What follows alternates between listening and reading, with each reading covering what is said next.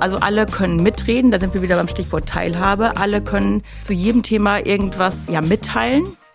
Aber das heißt nicht, dass die Personen als Autorinnen, als Autoren wirklich auch das Wissen zu den Themen haben, zu dem sie sich mitteilen.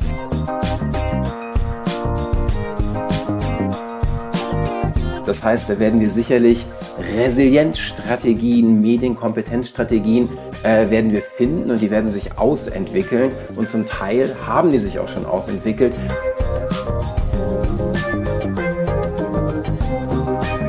Wir sollten eben dazu befähigen, dass wir uns nicht ausgesetzt fühlen von den äh, Netzwerken, sondern dass wir irgendwie daran teilhaben können. Dass in unserer aller Lebenszeit äh, so viele Dinge passieren, die wir uns aneignen müssen, um irgendwie mit am Ball zu bleiben. Und dazu gehört meiner Ansicht nach eben auch TikTok als Plattform. Auftrag Aufbruch. Der Podcast des Forum Bildung Digitalisierung. Lies mich, klick mich, like mich. Pseudo-News oder Desinformation schreien uns das den gesamten Tag über zu auf Social Media. Was emotional ist und nicht so komplex, das funktioniert besonders gut. Corona oder aktuell Ukraine, noch aktueller Gaza. Es fliegt so viel Bullshit zu diesen Themen über die Plattform, dass wir da dringend ran müssen. Wir wollen heute sprechen über Desinformation und Medienkompetenz und darüber, was das zu tun hat mit Teilhabe. Ich bin Katja Weber und ich freue mich sehr auf meine beiden sachkundigen Gäste, nämlich auf Julia Schmengler und Markus Bösch. Herzlich willkommen, Julia. Vielen Dank. Und herzlich willkommen, Markus, nach Köln. Du bist uns heute zugeschaltet. Genau, aber ich kann euch sehen. Einen schönen guten Tag. Wir können dich auch sehen und hören. So, ich stelle euch gleich ein bisschen ausführlicher vor, aber ich weiß, dass ihr beide schon recht viele, recht unterschiedliche Sachen gemacht habt. Deswegen würde ich euch gerne den Vortritt lassen und fragen, wie stellt ihr euch vor, wenn ich euch auf einer Party kennenlernen würde? Was machst du denn, Julia? Also ich bin Medienberaterin in Niedersachsen, im, konkret im Landkreis Cuxhaven und mir, ich bin auch Lehrerin. Äh, tatsächlich, mir ist es sehr, sehr wichtig, dass wir die Kinder und Jugendlichen für Medienkompetenz begeistern, dass wir auch Herausforderungen, über die wir heute bestimmt auch noch sprechen werden, äh, aufgreifen und unsere Kinder und Jugendlichen für die Zukunft, was Medienkompetenz angeht, fit machen. Okay, ich stell dir noch mal vor, was ich noch so über dich zusammengepuzzelt habe. Latein hast du studiert, Geschichte und Philosophie für das gymnasiale Lehramt. Dann kam aber auch eine Phase, da hast du mehr zum Bereich Nachhaltigkeit gearbeitet. Ähm, du warst wissenschaftliche Mitarbeiterin am Institut für Pädagogik an der Uni Oldenburg. Jetzt bist du Lehrerin an der Gesamtschule und, wie angesprochen, medienpädagogische Beraterin für den Landkreis Cuxhaven und äh, schreibst und sprichst generell viel zum Thema, zum Beispiel mit einem Kollegen von dir und von mir ähm, unter dem Titel Fake News, ein Handbuch für Schule und Unterricht. Das kennen vielleicht die einen, eine oder der andere. So, Markus, und wenn ich dich abends irgendwo kennenlernen würde und frage, womit du deine Brötchen verdienst, was wäre deine Antwort? Es kommt ein bisschen auf die Party drauf an. Das letzte Mal habe ich okay. ausprobiert. Ja, wahrscheinlich sind da schon unterschiedliche Partyveranstalter, Veranstalterinnen jobbezogen. Ich habe das letzte Mal versucht, äh, einfach nur zu sagen, ich bin Deutschlands TikTok-Experte. Das war ein ganz schönes äh, Gesprächsintro, weil das habe ich bei einem Journalisten gemacht und der hat dann gefragt, wer sagt das denn? Dann habe ich gesagt, das stand mal in der FAZ und dann hat er gesagt, oh. Na, immerhin schon mal eine Quelle. Die andere war es dann du in dem Fall. Ja, das stimmt. Ähm, ich erforsche TikTok im Moment relativ hauptberuflich. Ich bin 50 Prozent an der HAW Hamburg in einem Forschungsprojekt zum Thema Desinformationskampagnen, beziehungsweise wie man die erkennt. Und die anderen 50 Prozent ähm, ja, berate ich unter anderem Medienunternehmen oder Unternehmen oder forsche auch noch neben dieser Tätigkeit, denn ich promoviere zum Thema Propaganda auf TikTok. Mhm. Ich ergänze auch bei dir nochmal, du hast Politik, Geschichte und Medieninformatik studiert, bei der Deutschen Welle volontiert und dann auch gearbeitet. Dann dich aber auch noch in die Spielentwicklung begeben, also das auch studiert und in dem Bereich gearbeitet, gegründet, glaube ich auch. Und alles zu deinem wissenschaftlichen, zu deiner wissenschaftlichen Bio hast du ja gerade erzählt. Dann kam 2020, meine ich, der Newsletter dazu, äh, der dich zu Deutschlands führendem TikTok-Experten gemacht hat, Understanding TikTok und berätst auch generell viel zum Thema Medienkompetenz. Jetzt kommen wir zur beliebten Abteilung uh, Let the Dings do the talking. Wir bitten ja die Gäste immer drum, irgendetwas mitzubringen, was etwas über ihre Arbeit oder das jeweilige Thema in der Podcast-Episode erzählt. Was ist das bei dir, Julia? Ja, ich habe ein, also vielleicht etwas ungewöhnlich, aber ich habe ein Halstuch mitgebracht. Okay. Ein Schal, ein Halstuch. Ein Desinformationshalstuch. Äh, ja, weiß ich nicht. Äh, Thema Teilhabe, Desinformation. Also der Gedanke war folgender. Ich habe dieses Halstuch ähm, vor Jahren von einer sehr, sehr guten Freundin geschenkt bekommen. Ähm, es ist so ein bisschen im Retro-Style, erinnert mich an die 70er Jahre. Es sind äh, sehr deutliche Farben mit dunkelblau und türkis ähm, klare Linien, klare Muster, Rechtecke und so weiter. Und ich habe beim Thema Teilhabe, das war das Stichwort für mich, überlegt, das ist für uns irgendwie so ein nettes Accessoire, ähm, ein schickes Accessoire, zumindest für mich persönlich, ähm, was man im Alltag trägt. Und dann dachte ich, naja, es ist ein relativ großes Tuch, ein relativ großes Accessoire. Und dann habe ich überlegt beim Thema Teilhabe, wofür Tücher, Halstücher oder Tücher allgemein eben auch gebraucht werden aktuell, nämlich zum Verhüllen von bestimmten Körperteilen von Frauen. Ähm, Stichwort Afghanistan, die eben nicht teilhaben am gesellschaftlichen Leben, die nicht mehr teilhaben dürfen. Und dann auch nochmal der Bogen in die 70er Jahre, wie gesagt, Retro-Style, äh, äh, woran es mich erinnert, dass die Frauen in Afghanistan ganz anders schon teilhaben durften am gesellschaftlichen Leben. Mhm. Und das fand ich irgendwie ganz spannend, dass ein, ein, ein Tuch in dem Fall für unterschiedliche Symboliken einfach steht. Für uns ist es schick, für andere ist es wirklich äh, ein Symbol für Nicht-Teilhabe. Okay, vielen Dank dafür. Was hast du dabei, Markus? Ich bin jetzt ein bisschen neidisch. Bei mir ist das ein bisschen schlichter gestaltet. Ich fand das sehr schön. Ähm, ich habe mitgebracht ein, ich weiß gar nicht, es ist ein magentafarbenes Buch. Es heißt Propaganda, The Formation of Man's Attitudes von Jacques Ellul von 1962. Und darin lese ich im Moment mit einem Stift zum Unterstreichen in der Badewanne. Denn mhm. ähm, in der gegenwärtigen Aufgeregtheit, was Desinformationen anbelangt, äh, wird sehr oft vergessen, dass dieses Phänomen ja beileibe nicht auf Social Media beschränkt ist und beileibe auch nicht neu ist. Deswegen finde ich es ganz schön, da anzusetzen, äh, wo das Ganze herkommt, nämlich aus der Propaganda, die es auch schon gibt, äh, seit Menschen auf der Erde herumlaufen, um das Ganze ein bisschen zu kontextualisieren. Denn äh, auch in dieser gegenwärtigen Aufgeregtheit letzte Woche bei TikTok äh, wurde behauptet, flächendeckend würden jetzt TikTok-Teenager Osama bin Laden lesen und abfeiern. Ähm, das erinnerte mich ganz stark äh, auch an so eine äh, satanistische Moralpanik, die übrigens auch in den 1970ern stattfand. Und äh, da kann man sehr viele so ja, Verbindungslinien ziehen. Deswegen ist es vielleicht ein bisschen ähnlich mit so einem, mit so einem weiteren Kontext auch. Erinnerst du dich, was du da zuletzt unterstrichen hast? Ich habe zum einen einen Satz von ähm, äh, Goebbels unterstrichen. Das Buch ist von 62. Das heißt, das ähm, Nazi-Regime war noch nicht so lange vorbei.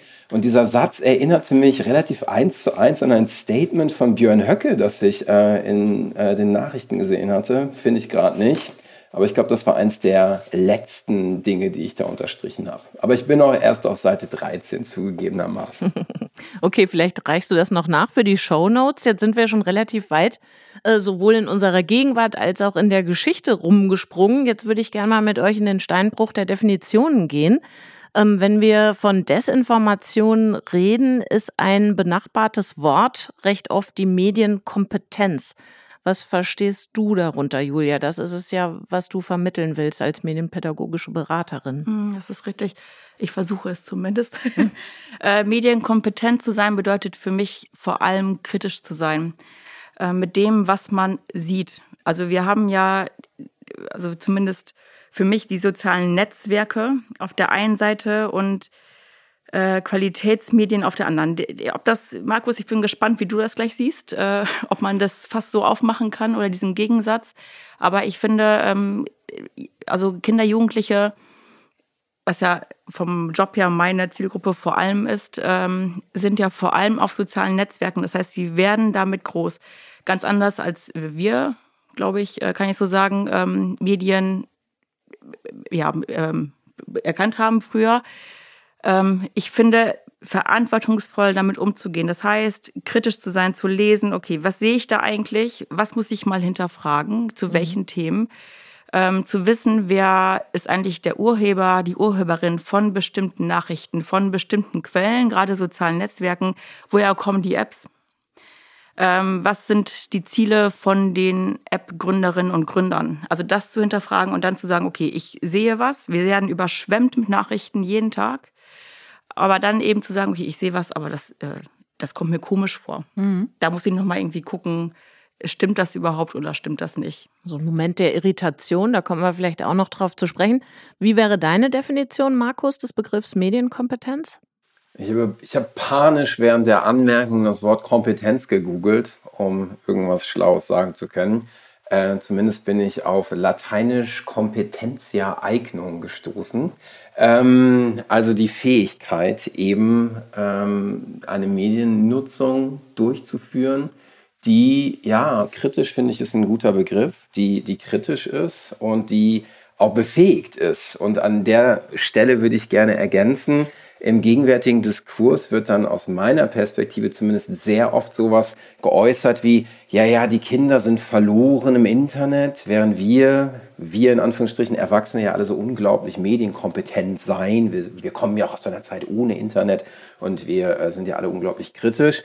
Ähm, wir haben an der HW Hamburg vor kurzem äh, eine Befragung durchgeführt, eine sogenannte Elitenbefragung. Das heißt, wir haben eine qualitative Befragung gemacht bei ähm, Journalistinnen und Journalisten, die als Fact-Checker, Checkerin arbeiten oder in Social-Media-Verifikationsteams arbeiten.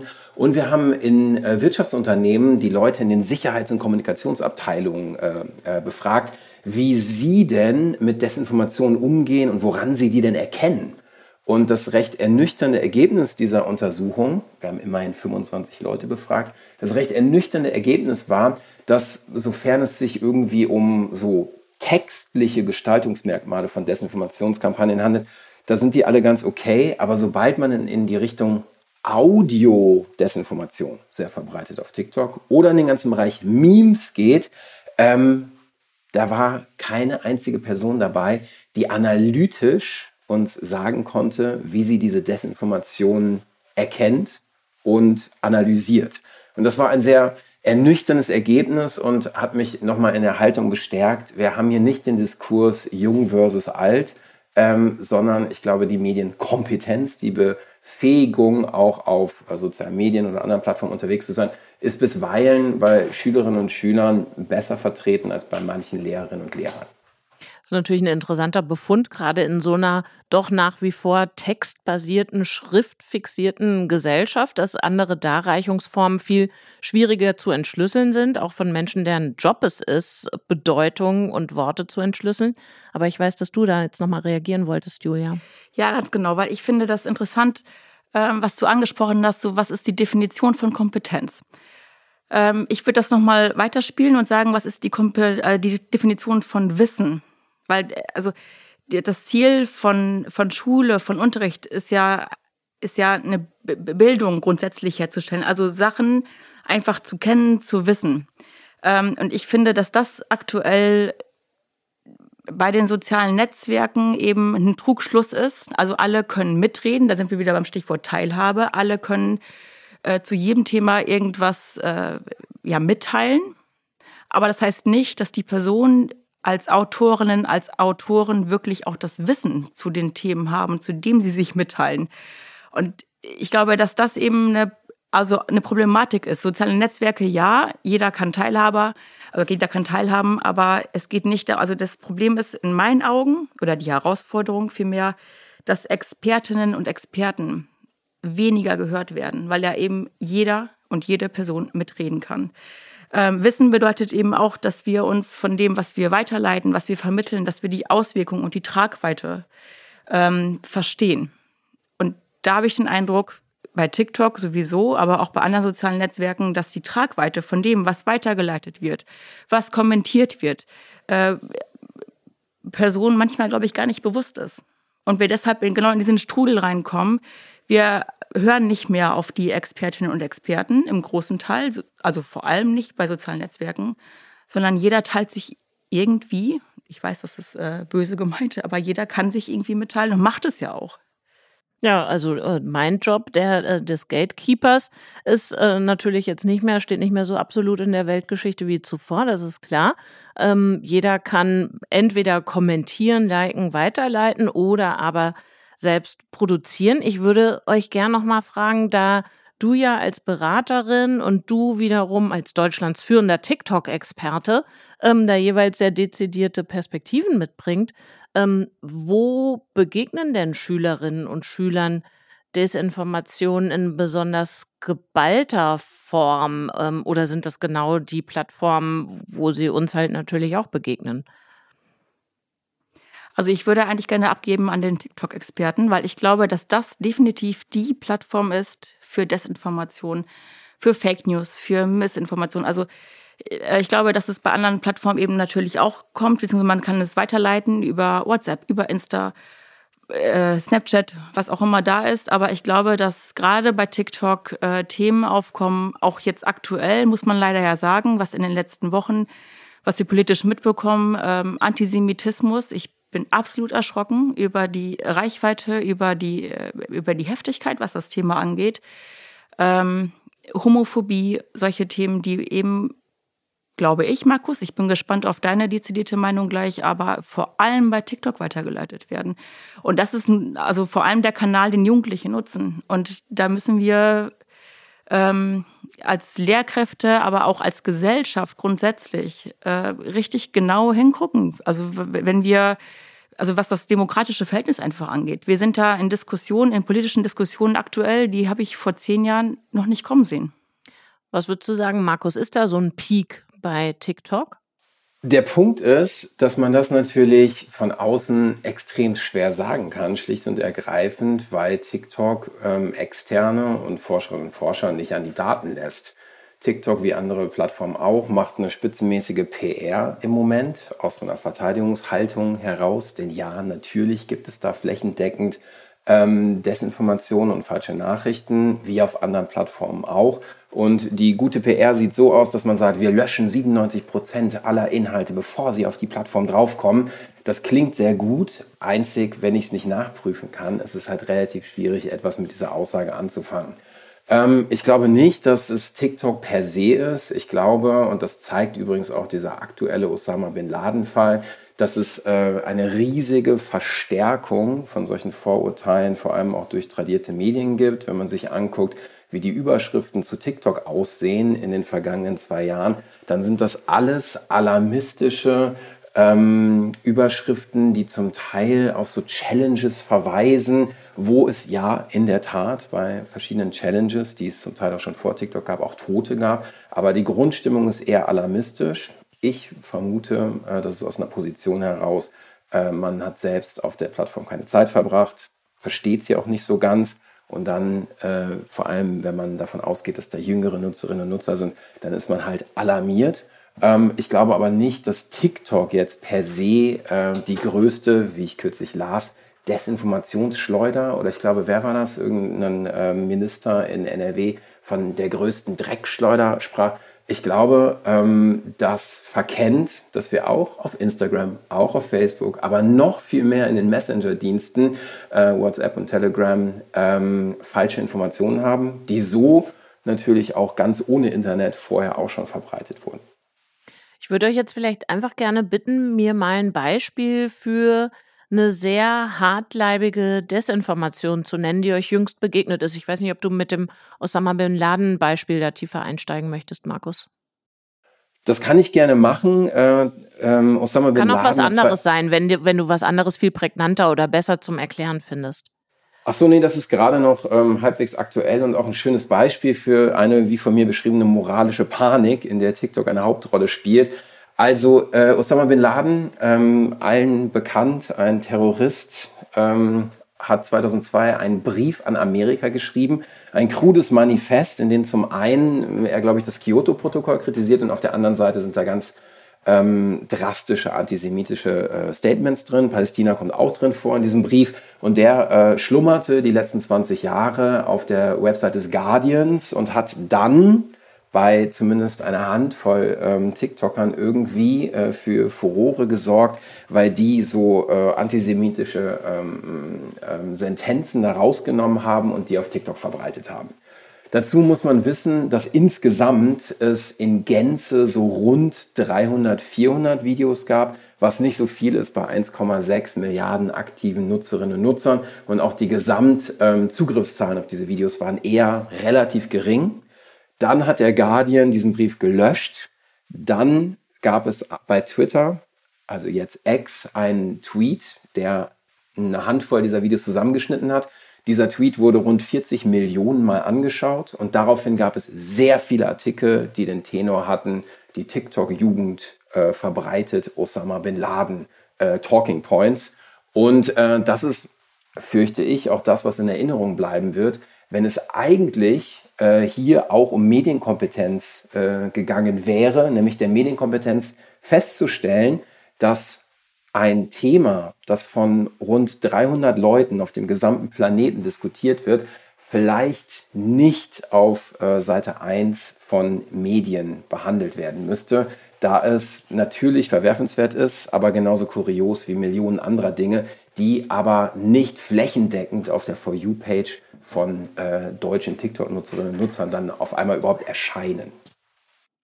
Was wäre dein Beispiel, Julia? Oder vielleicht hast du konkret auch eine Frage, die eine Lehrerin oder ein Lehrer an dich gerichtet hat, jetzt in Bezug auf den Krieg in Gaza oder auf den Krieg in der Ukraine? Hm. Ich möchte nochmal auf das äh, von Markus gerade antworten. Ich finde das, weil das ist, glaube ich, genau der Knackpunkt. Was lesen wir eigentlich jeden Tag? Also welche Medien bringen eigentlich was an Inhalten hervor? Und wir haben, glaube ich, ist mal so eine Frage, äh, welche Senderin, welchen Sender gibt es und wie hoch ist dann der Wahrheitsgehalt? Ähm, und dann gibt es ja unterschiedliche Begrifflichkeiten. Ist es schon Propaganda? Damit bist du eingestiegen, Markus. Ähm, sind wir vielleicht bei Nachrichten, die, ich sage jetzt mal ganz banal, aus Versehen falsch weitergeleitet werden? Das kann ja auch vorkommen. Es ist ja immer nicht immer ähm, absichtlich gestreut. Ähm, ich glaube, aktuell um auf deine Frage zu kommen, sehe ich die, das große also Problem tatsächlich äh, mit, mit dem Gazastreifen. Also da kommen wirklich, äh, wir haben eine sehr, sehr deutsche Meinung dazu, die entsprechend auch durch die Medien verbreitet wird. Und dann haben wir irgendwie im Gegensatz tatsächlich manchmal habe ich das Gefühl, dass äh, Jugendliche in sozialen Netzwerken was anderes mitkriegen. Und wir sehen es ja auch auf den Straßen in Deutschland. So, da, da kommen ja jetzt so zwei Meinungen gegenüber. Ähm, die Palästinenserinnen und Palästinenser und dann auf der anderen Seite die Israelis. Also es ist ein ganz, ganz sensibles Thema, was wir gerade haben, was in Schule natürlich auch behandelt wird. Und manchmal habe ich den Eindruck, so, dass Lehrkräfte eben auch ähm, gegen bestimmte Inhalte auf sozialen Netzwerken nicht ankämpfen, der Begriff ist mir zu hart, sondern dagegen angehen müssen und Sachen wirklich aufklären müssen und sagen, okay, ihr seht gerade ganz viel, ihr hört gerade ganz viel, aber lasst uns das doch nochmal historisch mal eben angucken. So, was ist, also, wie, wo kommt der Konflikt eigentlich gerade zustande? Was ist in den letzten Jahrzehnten eigentlich passiert? Und dass, ich sage jetzt mal, 14-Jährige das in der, in der Fülle natürlich, in der Breite gar nicht erkennen können, ist ja klar. Und ich finde, da, da sind wir wieder bei dem Begriff Medienkompetenz. Ähm, genau das sich anzugucken und zu sagen, was begegnet mir gerade? Warum sind so viele pro Israel? Warum haben wir die Palästinenserinnen und Palästinenser auf den Straßen? Was, wo ist eigentlich der Kern des Konflikts? Da sind wir natürlich ganz schnell in der dunklen Geschichte von Deutschland. Aber die gehört dazu. Also wir haben gerade in, in meinen Augen einen sehr, sehr historischen Auftrag. Mhm.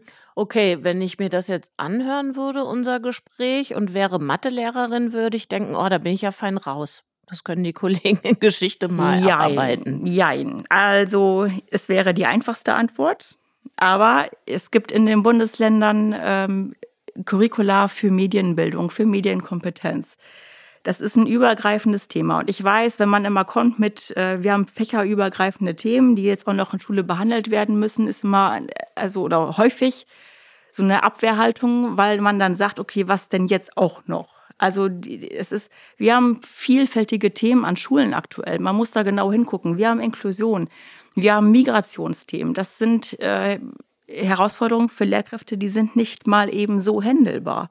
Jetzt kommen wir an und sagen, Medienkompetenz kommt auch noch dazu. Das ist richtig, ich verstehe das auch. Trotzdem halte ich dagegen und sage, Medienkompetenz ist in allen Fächern umsetzbar. Es geht ja nicht immer darum, dass wir jetzt solche kritischen Themen aufmachen müssen mit Israel, Palästina, äh, Ukraine, Russlandkrieg, sowas. Also das sind natürlich schon, ich sag mal, die gesellschaftlichen Themen, die uns gerade alle richtig fordern.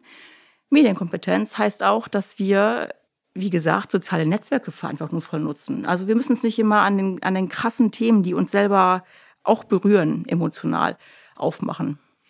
Markus, was brauche ich als Lehrkraft, wenn du dich mal in eine hineinversetzen möchtest, um Sinn von Unsinn zu unterscheiden und das dann auch adäquat zu vermitteln? Sind wir jetzt noch bei dem Mathelehrer und der Mathelehrerin, dann bin ich äh, verloren Darfst bei du dieser dir aussuchen? Frage. Okay. Äh, Oder ich mache es schwierig. Du bist der Mathelehrer. Okay. Ja, per se glaube ich, dass wir einfach verstehen müssen, dass wir uns im 21. Jahrhundert äh, befinden und dass nahezu alle Informationen, denen wir ausgesetzt sind, unter anderem auch jetzt gerade diese Gesprächssituation, medial vermittelt sind. Deswegen eine Mathestunde ist ja gut und schön, aber in irgendwelchen Arbeitskontexten später wird es in der allergrößten Vielfalt der Situationen eine äh, medial vermittelte Situation sein. Sprich, Leute können Dinge auch googeln oder es ist kein Wunder, dass äh, Mathe-Tutorials auf TikTok unglaubliche äh, Zugriffszahlen haben. Ähm, kommen wir zum Thema Medienkompetenz von Lehrerinnen und Lehrern. Ich glaube, ähm, was mit dazu gehört oder was seit Menschengedenken auch immer mit dazu gehört, ist dieses Ding, dass man halt äh, nicht denkt, dass man ähm, schlauer ist als die Leute, die einem gegenüber sitzen, beziehungsweise dass man irgendwie mehr wüsste als diese ähm, Menschen, die einem gegenüber sitzen mit so einer, ähm, ja, keine Ahnung, mit so einer, ähm, bisweilen auch mit so einer Zufriedenheit. Ich habe gelernt und jetzt kann ich das Wissen weitergeben.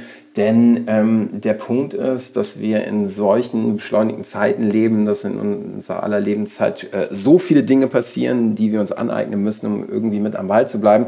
Und dazu gehört meiner Ansicht nach, und da schließt sich der Kreis, eben auch TikTok als Plattform. Wenn 21 Millionen Deutsche das täglich ähm, über eine Stunde im Durchschnitt nutzen, und ich einer Klasse gegenüber sitze, in der das eben auch der Fall ist, dann sollte ich, egal ob ich jetzt Mathe oder irgendein anderes Fach den beibringe, ähm, Grundkenntnis dieser Plattform haben, indem ich äh, sie mir selbst anschaue und nicht nur dem vertraue, was am Donnerstag in der gedruckten Zeit steht. Mhm, okay, also du würdest sagen, Lektion 1 ist, beschäftige dich mal mit dem Zeug, äh, über das du später was sagen willst. Ist eigentlich, ähm, egal in welchem medialen Kontext, immer eine gute Idee. Ähm, ist das auch der Tipp, Julia, den du Lehrkräften gibst? Also äh, ihr müsst da schon auch hingehen, wo die eure, keine Ahnung, acht, neun, zehn Klässler sind? Naja, was heißt Tipp? Ich, ja, ich bin da schon dabei. Wir können nicht über Sachen sprechen, wenn wir davon überhaupt gar keine Ahnung haben. Und wir müssen den Jugendlichen zugestehen, dass sie auf anderen Netzwerken unterwegs sind. Ich möchte auch überhaupt nicht, ähm, ich möchte das alles gar nicht sehen, was sie sich angucken. Also es geht nur darum, ein Grundverständnis zu kriegen. Und du hast eben gesagt, Markus, ähm, dieses Ausgesetztsein. Und darum geht's eben. Wir sind, äh, wir sollten eben dazu befähigen, dass wir uns nicht ausgesetzt fühlen von den äh, Netzwerken, sondern dass wir irgendwie daran teilhaben können, in welcher Form auch immer. Ähm, ich finde, also ich habe auch ähm, Lehrkräfte, die sagen, auf keinen Fall, gucke ich mir gar nicht an. Kann ich, kann ich nicht ändern. Es ist eine individuelle Entscheidung. Ich kann nur dazu raten, naja, aber habt einen groben Eindruck zumindest. Habt einen groben Eindruck, was die Kommunikationskanäle irgendwie angeht. Äh, WhatsApp hat irgendwie jeder einen Eindruck, aber manchmal denke ich so, was Klassenchats angeht, eben auch überhaupt nicht. Also wenn man sich Klassenchats anguckt, da geht's teilweise schon echt ab. Also da sind wir wieder bei Themen Mobbing, im schlimmsten Fall Sexting, solche Sachen. Ähm, ich finde, wir können da einfach nicht weggucken als Lehrkräfte, als pädagogisches Personal grundsätzlich. Mhm. Was würdest du jemandem sagen, der die sagt, äh, nö, auf keinen Fall packe ich mir das auf irgendein Endgerät, will ich nicht haben? Ja, dann halt nicht. Man kann Leute nicht zu ihrem Glück zwingen. Das finde ich äh, nicht nur bedauerlich, sondern sträflich. Und es ist letztlich so ein bisschen wie, nee, Fortbildung mache ich nicht. Ja, sehe ich genauso. Also ich glaube, dass äh, dieser Spagat ist immer zwischen, Leute, guckt mal hin, was da passiert, weil wie gesagt, äh, hat irgendwie mittlerweile auch wirklich einen äh, politisch-demokratischen Charakter, was da so abgeht. Und auf der anderen Seite, wir können auch keine Verbote aussprechen. Wir können auch nicht sagen, so, ja, TikTok wird jetzt verboten. Nee, geht das, also auf gar keinen Fall geht das. Wir können keine sozialen Netzwerke verbieten, aber wir können sagen, guck doch mal, wer dahinter steckt. Warum seht ihr gerade genau diese Inhalte? Da sind wir beim Thema Filterbubble zum Beispiel. Ne? Zu sagen, okay, ich habe hier meine eigene, ich sehe nur das, was ich sehen will. Oder wie funktionieren Algorithmen, solche Sachen. Darüber zu informieren. Ich möchte noch nicht mal sagen aufklären, darüber zu informieren. Und dann kann jeder sich ich finde, jeder sollte zumindest befähigt werden, die eigene Meinung bilden zu können. Wie die eigene Meinung danach aussieht, deswegen leben wir in einer Demokratie. Das will ich gar nicht beeinflussen, aber äh, das Wissen zu haben, okay, was ich gerade sehe, woher kommt das, wie empfinde ich das und wie äh, bewerte ich das im Anschluss. Genau, jetzt sind wir an diesem Punkt der Bewertung, den hattest du auch eingangs schon genannt. Also das eine ist natürlich, ich muss wissen, wovon ich rede oder zumindest wissen, wovon beispielsweise die Schülerinnen und Schüler in meiner Klasse reden. Das andere ist dieser Moment des Innehaltens, bemerken, hier irritiert mich irgendwas an der Nachricht, was ist das denn, dem nochmal nachzugehen, genauer zu gucken, was lese ich da eigentlich. Wie kriege ich das in die täglichen Routinen? Weil ihr habt es beide jetzt mehr oder weniger schon implizit äh, angesprochen. Äh, jede und jeder, der die mal Teil einer WhatsApp-Gruppe war, weiß, dass es Menschen gibt, die den Eintritt in die Volljährigkeit lange hinter sich haben und die das auch nicht beherzigen. Also diesen Moment des Innehaltens, will ich den Quark wirklich weiter schubsen und so weiter und so fort. Also wie kriege ich das in tägliche Routinen und dann wieder Zusatz im Arbeitskontext Schule? Ich glaube, dass ähm, es Mut erfordert sich bestimmten Kontexten zu entziehen in sozialen Netzwerken und Jugendliche dazu äh, befähigen, zu sagen, so, ich habe hier eine WhatsApp-Gruppe, die stresst mich eigentlich total. Also wieder ähm, auf das eigene auf das eigene Bauchgefühl eigentlich zu hören und zu sagen, okay, bringt mich das inhaltlich irgendwie weiter? Kann ich irgendwas dazu beitragen inhaltlich? Also ist das eine Freundesgruppe oder äh, erfahre ich da irgendwas, was mich für in bestimmten Fächern weiterbringt, wie auch immer. Und dann aber auch zu sagen, stopp. So, ich merke gerade, das tut mir überhaupt nicht gut. Erst recht, wenn man mehrere Gruppen hat. Jetzt, ich bleibe mal bei WhatsApp zum Beispiel. Ähm, da, da sind da Nachrichten drin. Das, das ist ja absurd in meinen Augen teilweise, was da, was da kommuniziert wird. Und ähm, da sind wir wieder bei dem Begriff Verantwortung. Ähm, zu sagen, du bist Chef über dein Handy. Du kannst bestimmen, da möchte ich jetzt rein, da gehe ich wieder raus. Das gucke ich mir an, das gucke ich mir nicht an. Ich glaube, das ist genau die Challenge gerade. Und natürlich hatten wir die Entwicklung, das sehen wir ja gerade auch bei ChatGPT. Da gibt's bestimmte Hypes. Das ist interessant, wie Technik fortschreitet. Das ist irgendwas Neues, was wir gerade mitkriegen. Das wird die Arbeitswelt absolut beeinflussen. Ähm, dass man da so ein bisschen mitgeht, finde ich absolut wichtig. Aber auch zu sagen, so, da ist jetzt meine persönliche Grenze und ab jetzt merke ich, das tut mir nicht mehr gut. Ich glaube, das ist der Punkt, an dem wir, wie gesagt, nicht nur in Schule, sondern auch als Gesellschaft ähm, gefragt sind. Und es ist eine Entwicklung, das betrifft nicht Pädagoginnen und Pädagogen, das betrifft uns alle. Zu sagen, okay, wie kriege ich das denn heraus? Äh, wann ist es für mich einfach too much, was ich da gerade sehe oder höre oder lese? Und die Diskussion ist ja gerade, das finde ich ganz interessant, dass äh, Personen sagen, ich kann Nachrichten gar nicht mehr lesen in der Entwicklung, die wir in den letzten Jahren hatten. Erst kommt eine Pandemie, dann kommt Russland als Aggressor ähm, im Ukraine-Krieg. Dann haben wir jetzt, äh, wie gesagt, Israel-Palästina. Also irgendwann kann man ja auch sagen, ich kann das alles gar nicht mehr vertragen, gerade was da Nachrichten reinkommt. Und dann finde ich persönlich ist es auch okay zu sagen, okay, dann gucke ich jetzt mal drei Tage nicht mehr rein. Dann bin ich zwar nicht mehr auf dem aktuellsten Stand, aber ich tue was für mich persönlich. Lautet dein Tipp da so ähnlich, Markus, oder hast du einen anderen? Ich glaube, ähm, dass das Ganze einfach auch extremst niedrigschwellig ansetzt. Also ich muss jetzt auch nicht TikTok studieren, sondern ich muss letztlich nur auf Augenhöhe äh, im Gespräch bleiben. Also ich habe mit meiner achtjährigen Tochter heute Morgen über den Nahostkonflikt geredet, weil sie gefragt hat, ja okay, und für welches Team seid ihr jetzt? Und wir haben äh, relativ schlicht äh, darüber gesprochen, dass es in diesem Konflikt zwei äh, Seiten gibt, aber dass das noch lange nicht heißt, dass man sich jetzt einer Seite zuschlägt und dann quasi alles doof findet, was die andere Seite macht, sondern dass äh, dieser Terroranschlag natürlich singulär und fürchterlich ist, aber dass das Sterben von über 10.000 Menschen in Palästina fürchterlich ist und das kann man auch ganz ohne TikTok, auch mit einer Achtjährigen äh, klären. Und das ist äh, der Medienkompetenz, glaube ich, äh, mindestens genauso dienlich wie das Wissen von Lehrkräften um die Grundfunktionalitäten von TikTok. Hm. Okay, aber dann, glaube ich, ist trotzdem nochmal dieser, du hast das Wort, glaube ich, nicht benutzt, aber diese Resilienz, die man da braucht in diesem Nachrichtenstrom zwischen den unterschiedlichsten hm, ja, Plattformen, auf denen die unterschiedlichsten Nachrichten gehandelt werden. Ähm, wie, wie kriegt man das eingebaut? Das ist ja eigentlich ein Widerspruch in sich. Einerseits ähm, sagen wir, klar, es ist wichtig, sich mit News äh, zu, beschäftigen, be zu beschäftigen, zu gucken, welchen Nachrichten äh, kann ich glauben, was sind eigentlich die Gründe, nach denen ich auch mein Vertrauen organisiere. Und auf der anderen Seite sagen wir, und wenn es jetzt zu viel wird, dann steigt mal drei Tage aus. Ähm, wie kriegt ihr diesen Begriff Resilienz gefasst? Ich finde das ähm, total wichtig, was Markus gerade sagte, nämlich mit äh, Kindern tatsächlich darüber zu sprechen wir dürfen die nicht unterschätzen. Die kriegen so viel mit. Die kriegen natürlich auch die Krisenzeiten mit, in denen wir gerade leben. Und ähm, ich, es ist bedeutsam, im Gespräch zu bleiben. Ich glaube, das ist das, dass niemand so sich irgendwie einigelt und sagt, so, du hast recht, äh, drei Tage Pause ist auch nicht die Lösung. Ich wollte nur sagen, man darf das für sich auch mal beanspruchen, zu sagen, ich brauche jetzt mal einfach, ich, ich kann das gerade nicht mehr alles mitkriegen. Aber ich stimme dir total zu. Mhm. Ich selber lebe relativ ähnlich.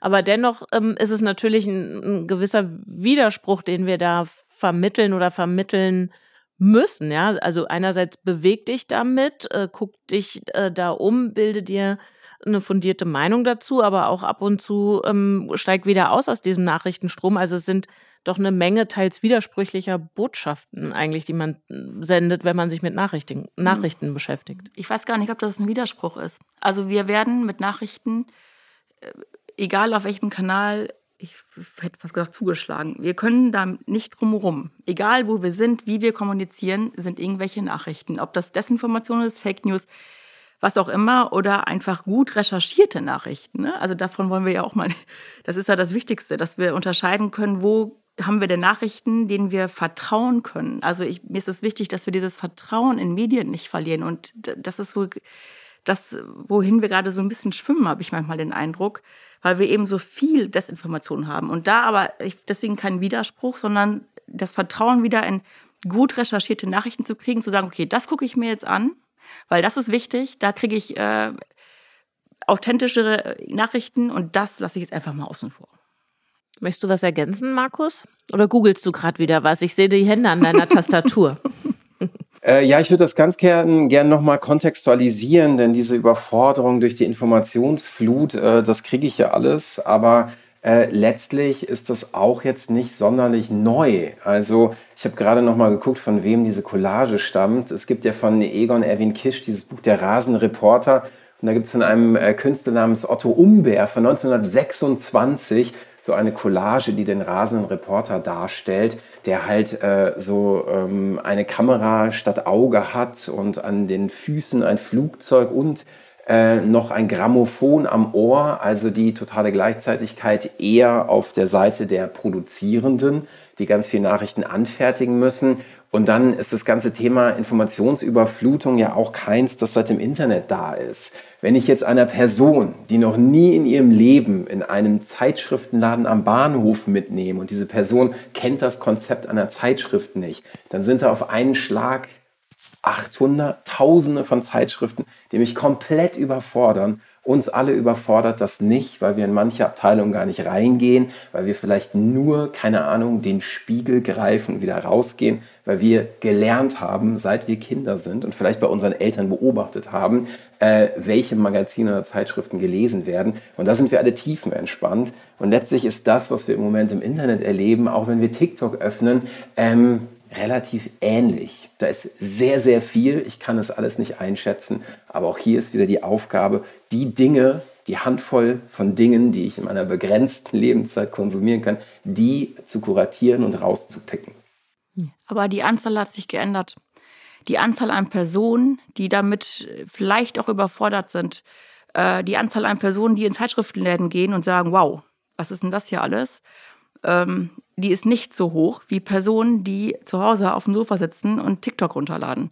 Äh, das ist richtig, das war eine Analogie, um ähm, das kurz zu kontextualisieren, denn äh, als anderes Beispiel, als Fernseher brandneu waren und dann gab es erst in der Dorfkneipe und danach irgendwo auf der Straße einen Fernseher, haben Leute bisweilen zwölf Stunden da reingeguckt, weil sie so fasziniert waren und dann war Sendeschluss und dann war Ruhe, weil sie das Format überhaupt gar nicht kannten. Also was wir jetzt gerade erleben, ist schlicht und ergreifend ein Anpassen an eine neue Realität, eine neue Medienrealität. Wir sind am Anfang des 21. Jahrhunderts, die flächendeckende Verbreitung des Internets ist gerade mal 30 Jahre her.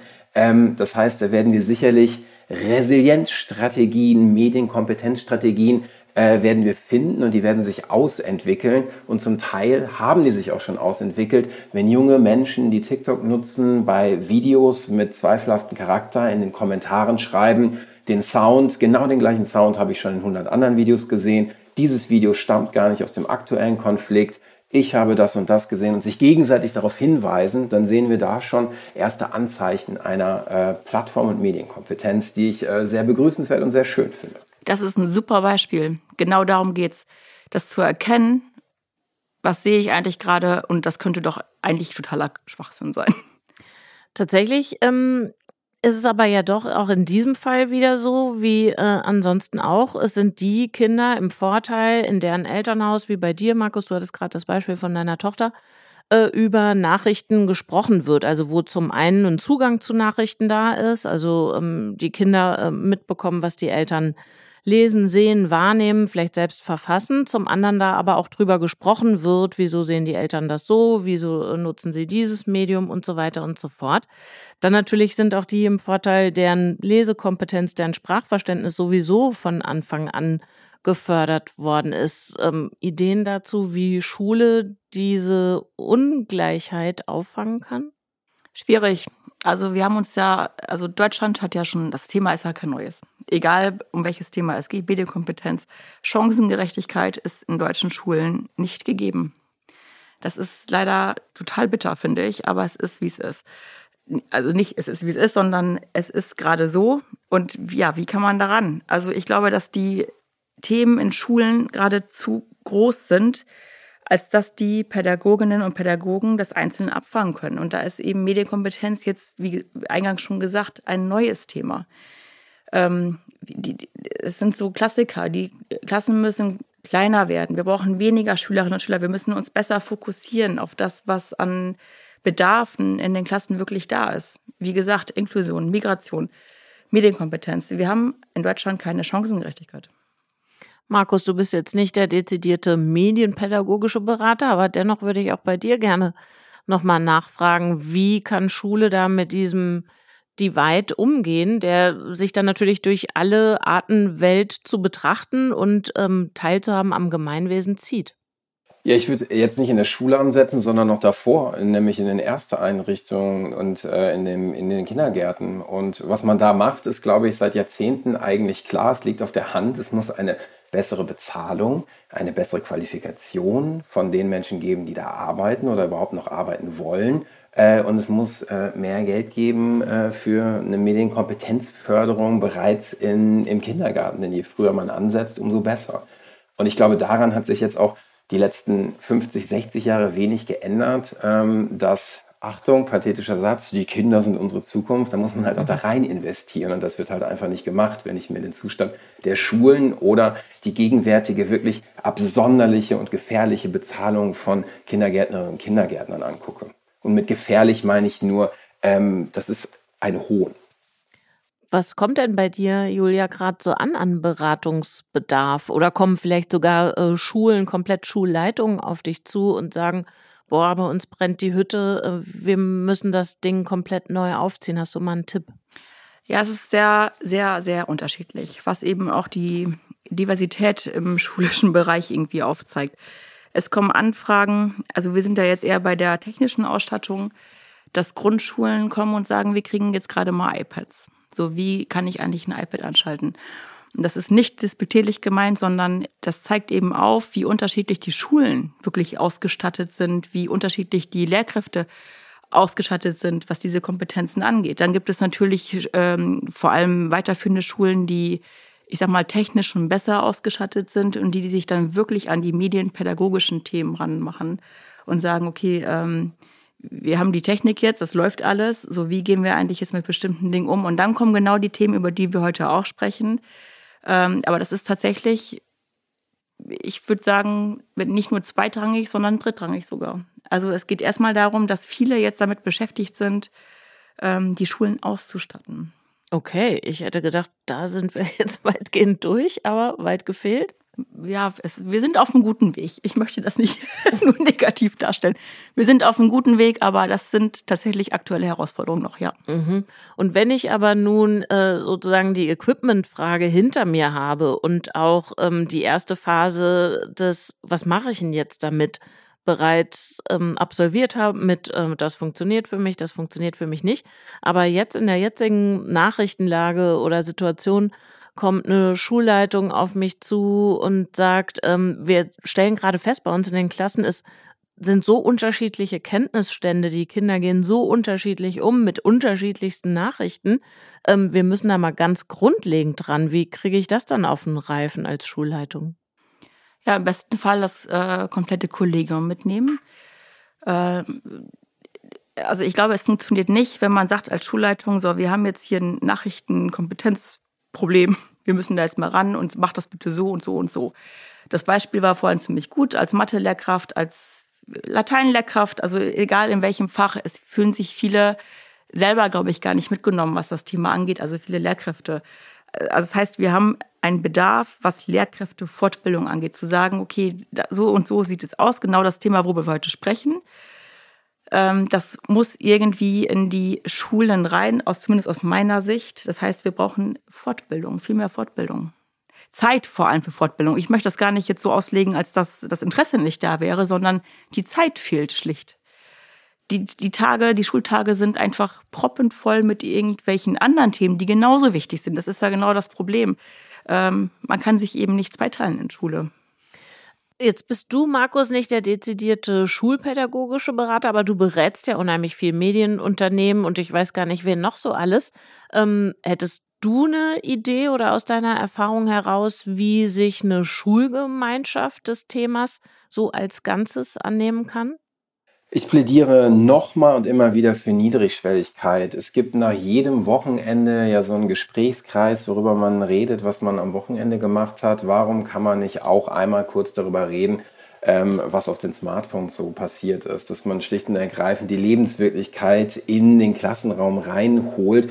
Und im akademischen Kontext gibt es da eine Methode, nämlich den Guided Walkthrough da äh, trifft sich ein Akademiker, eine Akademikerin mit Jugendlichen, die durch ihren eigenen Feed durchscrollen und das auch in Ruhe machen sollen.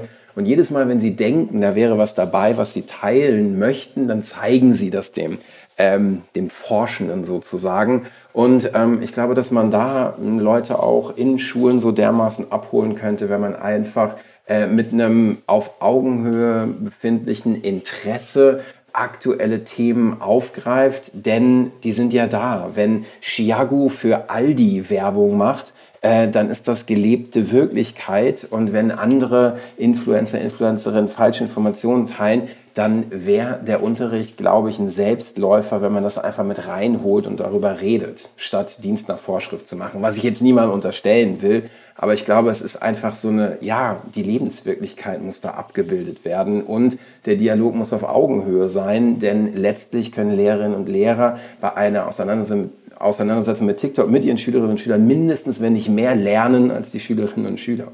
Absolut. Ich muss noch kurz nachfragen, ist, mhm. wer oder was Chiago ist, weil meine Lebenswirklichkeit scheint es nicht zu sein, Markus. Äh, Chiago ist ein deutscher junger Musiker, der eine Skibrille aufhat und mit Otto Walkes äh, gerade Nummer eins war in den deutschen Charts. Okay, danke für die Lebenshilfe. Du wolltest äh, noch reagieren, Julia. Ja, ich finde das, äh, find das richtig zu sagen auf Augenhöhe. Und da sind wir bei der Lehrkräfterolle. So, die Ausbildung von Lehrkräften sieht einfach anders aus. Ähm, es, es gibt, ich glaube, dass jetzt die, ähm, jüngeren Lehrkräfte, die nachkommen, genau das sehen und sagen, wir müssen, wir können auch mit den Schülerinnen und Schülern jetzt anders reden. Wir sind nicht mehr die Personen, die Wissen vermitteln müssen und das ist die einzige Rolle, die wir haben, sondern genau ins Gespräch zu kommen über sowas. Ähm, da tun sich aber einige schwer, weil das nämlich die, die Rolle, die sie vielleicht für sich selber haben, die professionelle Rolle, ähm, verlässt. Und ich glaube, das ist genau der Punkt, so äh, dieses, was heißt denn auf Augenhöhe? Und wenn man dann merkt, ich kann überhaupt gar nicht mitreden und außerdem äh, habe ich Fächer, da passt das irgendwie auch alles überhaupt nicht rein, ist es natürlich auch einfach, sich da wieder rauszuziehen. Ich habe in der Vorbereitung auf unser Gespräch heute einen Artikel gelesen auf Plan BD. Wir verlinken das auch in den Show Notes. Da wird drin beschrieben, dass ein Berliner Lehrer oder wie ein Berliner das äh, Lehrer das regelmäßig macht. Also der äh, fragt so rum, was habt ihr in euren Messenger-Diensten, welche Videos habt ihr gesehen, womit beschäftigt ihr euch gerade, wenn ihr hier nicht im Klassenzimmer sitzt? Und wenn die vielleicht außerhalb der Unterrichtszeit auf irgendwas stoßen, auf ein Video, auf irgendeine Nachricht, wo sie denken, boah, weiß nicht, kommt mir komisch vor, können Sie ihm das auch schicken, was natürlich äh, total luxuriös ist, so einen externen Faktenchecker zu haben, den ich auch am Abend oder am Wochenende anhauen kann. Äh, ihr würdet sagen, sollte eigentlich nicht so eine berichtenswerte Ausnahme sein, sondern die Regel. Ja, das wäre mein Wunsch. In der Realität, in der Praxis sieht es einfach anders aus, dass ähm, wir sind bei Datenschutz zum Beispiel. So, es gibt ja Richtlinien, je nach Bundesland, wie Lehrkräfte kommunizieren dürfen. So, und dann gibt es Ausnahmen natürlich äh, von Lehrkräften, die sagen, naja, es ist mir jetzt, mir geht es jetzt um die Sache, mir geht es genau um das. Ich möchte auf Augenhöhe mit meinen Schülerinnen und Schülern reden. Also ist mir jetzt der Datenschutz egal, vielleicht, ja. Und da sind wir aber genau in diesem, in diesem Zwiespalt. Einige machen es, andere sagen, nee, ich darf das nicht. Und das ist genau die Hürde. Also ich sage Lehrkräfteausbildung an sich, aber vielleicht auch die Arbeitsbedingungen sind teilweise einfach überhaupt nicht mehr zeitgemäß. Da müssen wir uns nicht wundern, wenn wir Jugendliche einfach nicht mal mitnehmen können. Und da würdest du sagen, Markus, Datenschutz natürlich außen vor lassen, sondern lieber mal gucken, was meine Schülerinnen und Schüler interessiert. Also außen vor lassen, sehr provokativ jetzt. Das, das, so habe ich das nicht gesagt. Also ich würde, ich verstehe jeden Lehrer und jede Lehrerin, die sagt, ähm, sorry, ich will in meiner Freizeit nicht hier irgendwie Faktenchecker für Schülerinnen und Schüler sein. Also das würde ich auch nie irgendwie sagen, dass das jetzt flächendeckend eingeführt werden sollte. Ähm, aber nochmal, niedrigschwellig, homöopathische Dosen. Woran ich mich nach 100 Jahren an meine Schulzeit erinnere, ist, dass wir irgendwann James Bond-Film am Physiklehrer gesehen haben, um irgendwas über Magnetismus äh, zu lernen und dass wir mit dem Lateinlehrer irgendwann mal Asterix und Obelix gelesen haben. Ähm, und das sind die Dinge, die mir in Erinnerung geblieben sind nach äh, ja, einigen Jahren. Und ähm, deswegen der kostenlose Tipp, wenn man diese Dinge einbinden würde, wenn man ein TikTok Mathe-Tutorial, von denen es absonderlich viele gibt, einbinden würde, wäre nicht nur der Unterricht besser, sondern man würde auch eher gehört werden. Da bin ich mir sehr, sehr sicher. Und ähm, wenn es nicht außerhalb der Schulzeit sein äh, soll oder kann, kann ich gut verstehen, warum nicht die zehn, die zehn Minuten TikTok? Warum nicht dieses, ja, lass uns heute mal eine Sache rauspicken, was ist das Thema da heute oder, oder wo sind da heute Probleme? Und da würde über Zeit, über ein Schuljahr auch eine unglaubliche äh, ähm, Kompetenz bei Lehrenden entstehen, und ich glaube, das würde der Schülerinnen, Schüler, äh, Lehrerin, Lehrerbindung auch sehr, sehr gut tun. Dann lasst uns doch mal vielleicht jetzt hier so eine kleine Service-Ecke einrichten. Welche Bücher, eins hattest du jetzt schon genannt, Markus, aber darüber hinaus, welche Bücher, Podcasts, Artikel, Videos, ähm, lebende Beispiele in der Praxis, Schulen, Schulklassen oder so sollten wir uns mal näher angucken, um Ideen zu bekommen, wie sich das alles umsetzen ließe. Wer hat was parat? Ich würde dann mal eigennützig auf ein 86-seitiges Dossier der Bundeszentrale für politische Bildung verweisen, das da heißt Lernen mit und über TikTok. Das hat einen recht aktuellen Stand. Ähm, das stammt aus vertrauenswürdiger Quelle, denn ich habe das geschrieben. Und äh, das ist so ein Grundabriss und grundlegend einfach TikTok erstmal Funktionsweisen, aber natürlich auch Gefahren, etwas darüber zu ähm, äh, lesen. Und dann würde ich empfehlen, dass man sich hinsetzt, TikTok runterlädt und sich schlicht und ergreifend mal fünf Accounts anguckt. Und zwar von der Tagesschau, von Lehrern wie Nico Kappe, einem Grundschullehrer und Influencer, dass man sich das einfach nur mal anschaut. Oder äh, Niklas Kollorz, einem selbsternannten Wissenschaftsjournalisten auf der Plattform, dass man einfach nur mal guckt, äh, um einen allerersten Schritt ins kalte Wasser zu wagen, denn sonst wird man niemals schwimmen und wenn man als Lehrerin und Lehrer nur am Beckenrand steht, aber alle Kinder vergnügen sich im Wasser, ist das ja vielleicht auch blöd. Was wäre dein Tipp? Ich würde als Account Bob Blume ergänzen. Ein sehr, wie ich finde, äh, kritischer Lehrer, der genau diese Themen aufgreift und auch ähm, Schwierigkeiten aufgreift im Bildungssystem. Ich würde außerdem dazu anregen, die äh, je nach Bundesland wirklich die äh, Medienbildungskonzepte sich mal anzugucken. Ich weiß, das ist immer sehr förmlich. Ich will da eigentlich selber von weg, aber ich weiß ja auch, wie Schule funktioniert einfach. Ähm, da sind viele Anregungen. Also es, es gibt viele Vorgaben auch wo ich sage, ja, da kann man, also es gibt ja Lehrkräfte, die wollen sich dem entziehen, aber es geht eigentlich nicht. Und da mal rein zu, Anregungen zu kriegen. Ähm, aber ansonsten genau das, wirklich mal äh, TikTok rein, Insta rein, ähm, X oder ehemals Twitter zu gucken, okay, man muss ja, also man braucht einen eigenen Account, aber man kann doch einfach mitlesen, um einfach mal einen Eindruck zu kriegen. Okay, und dann vielleicht noch mal ganz an Anfang unseres Gesprächs gehüpft. Was war die letzte Desinformation, der ihr beide aufgesessen seid? Habt ihr das noch parat? Grübeln gerade. ich über dich auch. Ähm, ja. Mir fällt gerade kein konkretes Beispiel ein. Das heißt aber nicht, dass ich äh, keiner aufgesessen bin. Ähm, ich glaube, bei mir wird es definitiv äh, Israel-Hamas gewesen sein.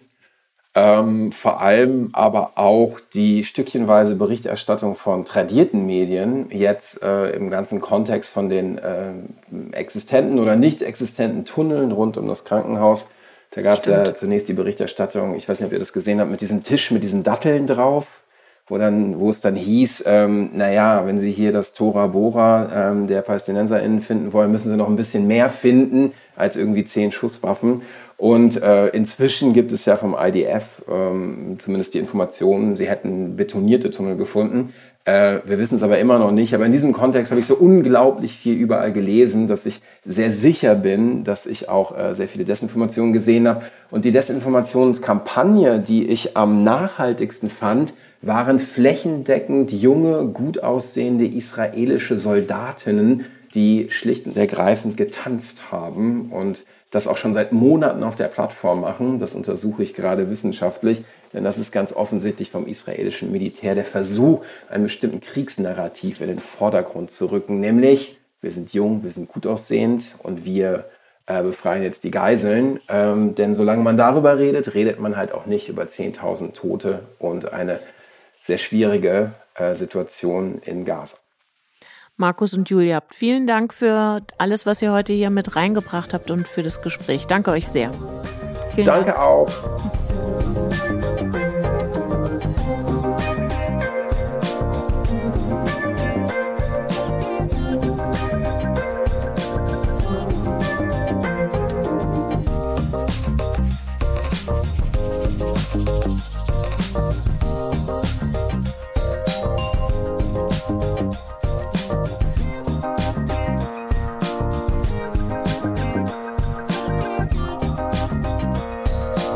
Falls Ihnen der Podcast gefallen hat, finden Sie weitere Folgen auf allen bekannten Podcast-Portalen.